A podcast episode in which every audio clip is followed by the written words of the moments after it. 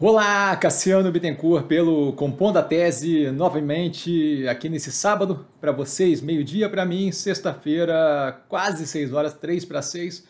Tá? E a ideia aqui, como sempre, é dar uma, uma embasada do que eu tenho dado uma olhada um pouco mais firme durante a semana, ou seja, as coisas que para mim fizeram mais sentido e tiveram um pouquinho mais de relevância. A semana não foi propriamente cheia, tiveram alguns eventos bem importantes, mas em geral é, não temos aí muito por que alongar de qualquer forma é, vale lembrar que o que eu falo aqui sempre é minha opinião sobre é, a forma como eu invisto, o que eu vejo das coisas, não é de forma nenhuma a indicação de compra e venda de qualquer ativo de mercado do mercado financeiro. A gente começa com algumas notícias bem positivas com relação à vacina, é, desenvolvimento, é, long lasting effects e por aí vai. Tá? A gente viu que a eficácia, ah, vale lembrar também né, que tudo, tudo, tudo que eu comento aqui está embasado por notícia aqui embaixo, só para poder ajudar vocês. Então, quem quiser explorar mais, aqui embaixo na descrição, as notícias.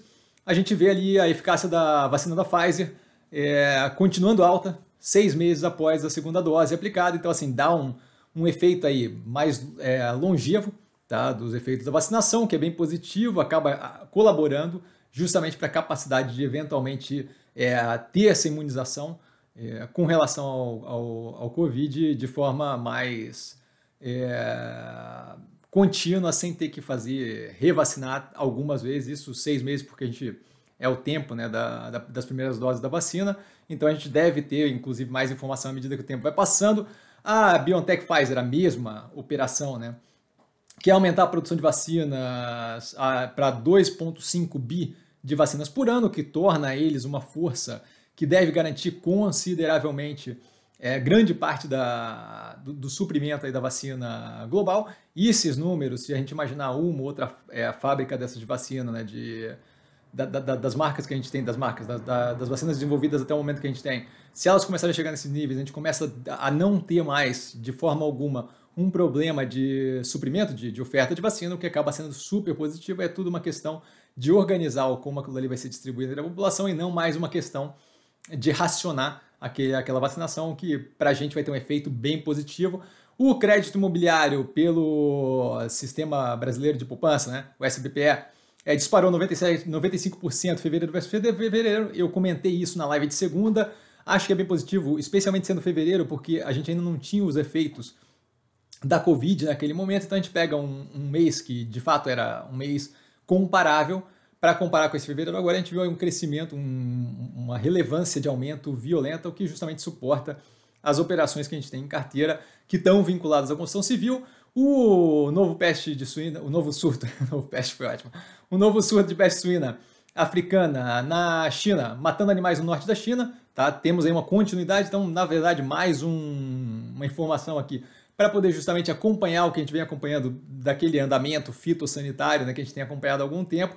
Acho que é positivo sempre ter ali é, no campo de visão, justamente suportando aí é, a nossa compreensão de como é que está a evolução, a evolução, como é que tá a evolução dessa questão, tá? Porque acaba afetando diretamente ali algumas teses, especialmente a tese da Minerva, tá?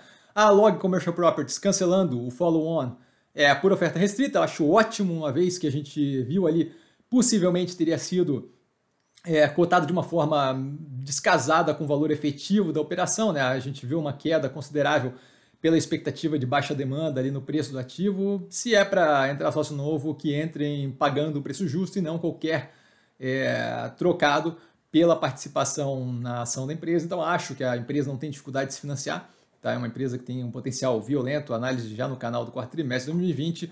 Eu vejo um longo prazo bem brilhante ali para a operação, não vejo por que a gente deveria justamente é, penar para conseguir financiamento e possivelmente conseguir ele num custo muito abaixo do que deveria, dado a qualidade do ativo. Tá?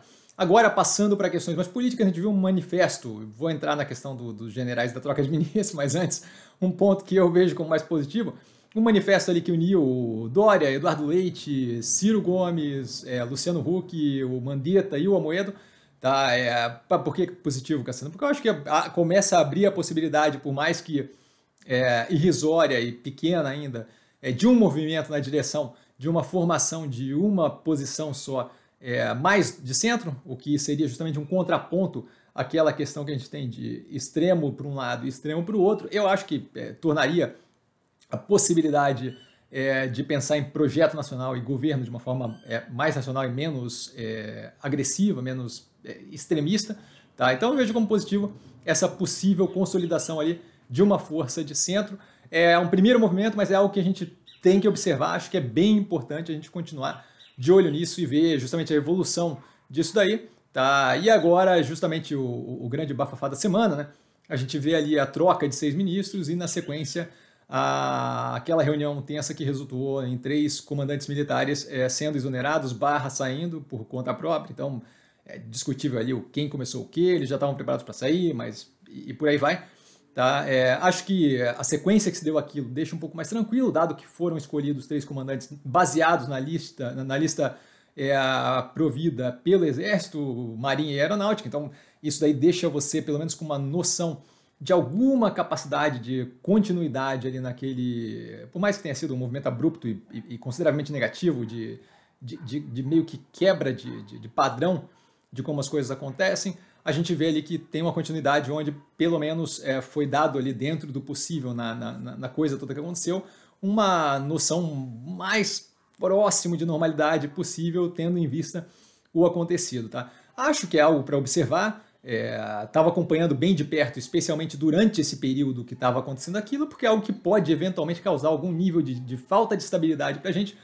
Esse movimento por si só causa, falta, causa uma instabilidade, mas a gente tem ali a evolução daquilo que pode ser menos nociva ou mais nociva até o momento. Não vejo propriamente como algo, é, é, vamos dizer assim, algo é, trágico ou qualquer coisa do gênero. É um movimento que cria uma instabilidade negativa, a meu ver mas a gente tem aí um andamento que, que, que tende, tirando um ou outro arrobo é, de meu exército e por aí vai, tende a seguir ali algum padrão de normalidade. É algo que eu acho que é importante acompanhar paulatinamente, momento a momento, e é isso que eu estou fazendo. De qualquer forma, é um movimento que a gente vê ali é, como é, desestabilizador a questão do exército. Com relação à troca dos seis ministros, é, algumas delas é, estranhas, mas não é uma novidade para a gente ter troca de ministros de forma estranha é, o Centrão, é, e aí sim aquele bloco do governo, PP, o Lira e por aí vai, acaba ganhando mais força, né, com um dos ministros sendo colocados por eles. É, novamente, algo que a gente tem que observar para ver a evolução. É, não, o fato de não ter uma resposta imediata do que aquilo significa não significa que a gente não possa simplesmente abandonar e deixar o Léo e simplesmente descobrir o que acontece à medida que vai acontecendo. Então é algo que, que eu acho que vale a pena acompanhar, vou estar acompanhando bem de perto. Finalizando o nosso Compondo a Tese, vocês viram aí o movimento durante a semana da venda da segunda tranche é, de Santos Brasil. Tá? Tranche nada mais é do que uma quantidade arbitrária de ações que, que eu coloco ali. Eu coloco em três tranches porque foram três movimentos de preço médio para baixo é, com quantidades é, iguais. Então, é, tranche, tranche, tranche. E a gente viu aí a venda da segunda tranche com rendimento de 47,87%, que vou arredondar para 48%, tá? É, no preço de 6,95, tá? Na aba Communities do canal, comunidade, tá? É, e também tá Estava no Instagram do, do canal, como sempre, anuncio com um videozinho e aquele é, desenho para que vocês possam sempre acompanhar. Estou é, bem feliz com esse andamento. A, a, gente ainda tem uma tranche lá dentro, então ainda tem uma posição considerável dentro do Santos Brasil, mas é bom é, justamente ter uma, um nível de realização desse lucro com o andamento de dólar muito inconstante. A gente deve ter um primeiro trimestre de 2021 positivo ainda, com a queda do dólar mais agressivo em dezembro, Porém, entretanto, todavia, não tem como saber para onde isso está indo. A gente tem uma situação ainda bem tensa aqui no Brasil, tá? tanto politicamente quanto com relação ao coronavírus. Então é algo que é, reduzir um pouco aquele risco ali não é propriamente problemático. A gente pode, inclusive, aproveitar eventualmente uma possível queda e tem um pezinho lá dentro justamente para caso a Santos Brasil é, tome a decisão aí e acabe fazendo aquela evolução de expansão de abrangência ou aumento da operação com o dinheiro do follow-on, então a gente, a gente fica ali com uma posição menor, mas ainda com uma posição lá dentro. Tem a possibilidade de fazer esse médio para baixo, caso seja o, o interessante. Tem a possibilidade de ter mais uma realização daquela última ponta, caso ela simplesmente venha a evoluir. A gente está ali junto, tá? Então, por hoje eu fico por aqui. Vale lembrar que quem aprende a pensar bolsa opera com mero detalhe. Um grande abraço a todo mundo, bom almoço para vocês, tá? E a gente vai se falando durante a semana, segunda-feira, como sempre, live às 8 no canal do YouTube, tá? Um grande abraço, valeu galera!